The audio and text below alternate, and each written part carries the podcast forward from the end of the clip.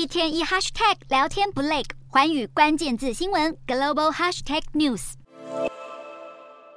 欧美超商物价涨幅慢慢缓和下来，减轻民众生活负担。美国劳工部当地时间十二日公布的经济数据显示，三月消费者物价指数 CPI 年增五趴，低于二月的六趴和华尔街预期的五点二趴增幅，不仅创下二零二一年五月以来最低水准，也是连续第九个月下滑。只可惜剔除波动性大的能源与食品价后，三月核心 CPI 年增五点六趴，略高于二月的五点五趴增幅，代表美国联准会升息抗通膨之战还有一段路。路要走。李切蒙联邦准备银行总裁巴尔金在 CPI 发布后表示，最新通膨数据疲软度不足，因此也主张要继续保持谨慎态度，才能达成通膨率回落到两趴的目标。另外，美国旧金山联邦准备银行总裁戴利也保持同样的观点，他警告通膨仍处高位，美国经济也过度强劲，联准会未来还需要进一步升息。联准会不但释出鹰派讯号，还在周三发布会议纪要，警告银行业危机可能让美国经济陷入温和衰退。美股闻讯，当地时间十二日尾盘急转直下，道琼工业指数终结连四个交易日涨势，费半也重挫一点八三趴，哀鸿遍野。此外，国际货币基金组织也预测，尽管部分数据看似良好，美国劳动市场与消费支出意外强劲，但是也有数据反映美国经济开始出现疲软迹象，代表未来还是有硬着陆的可能性。